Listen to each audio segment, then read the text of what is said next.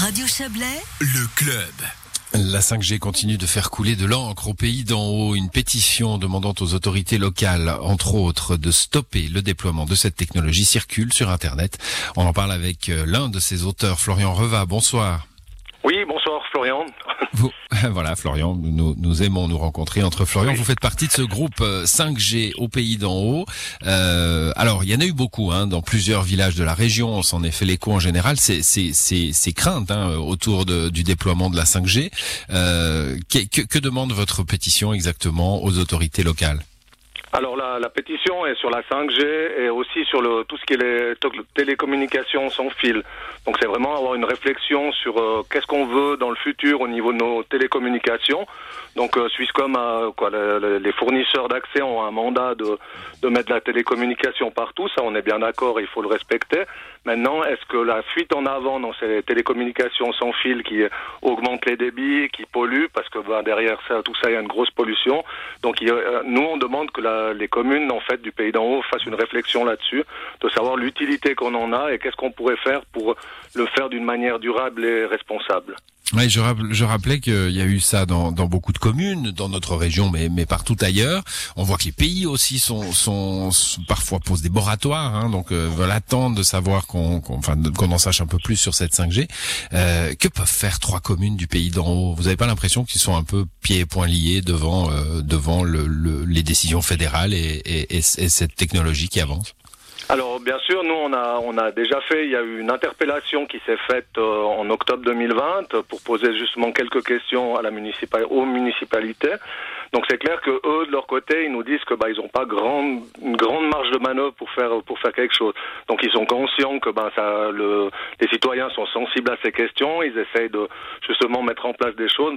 Par, contre, bah il peut y avoir des plans d'affectation ou des choses qui peuvent se faire si la volonté de la commune est là, et aussi potentiellement une étude qui pourrait se faire avec une HES pour voir un peu ben, dans quelle mesure on peut ne pas peut-être freiner les avancées technologiques parce qu'il y a aussi des bonnes choses, mais les faire d'une manière durable pour une région comme la nôtre qui a peut-être moins de besoins qu'en ville.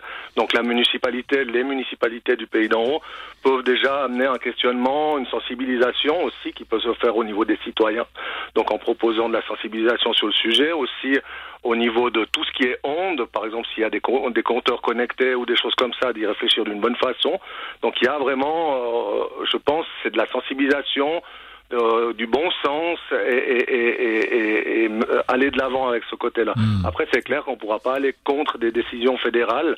Donc là, il y a plus du côté au niveau de, de Stop 5G ou de, de plus de, de ces initiatives euh, euh, au niveau suisse, où là, il y aura une initiative euh, qui, va, qui va être lancée d'ici quelques temps au niveau fédéral pour essayer d'amener une réflexion qui va plus loin et plus globale.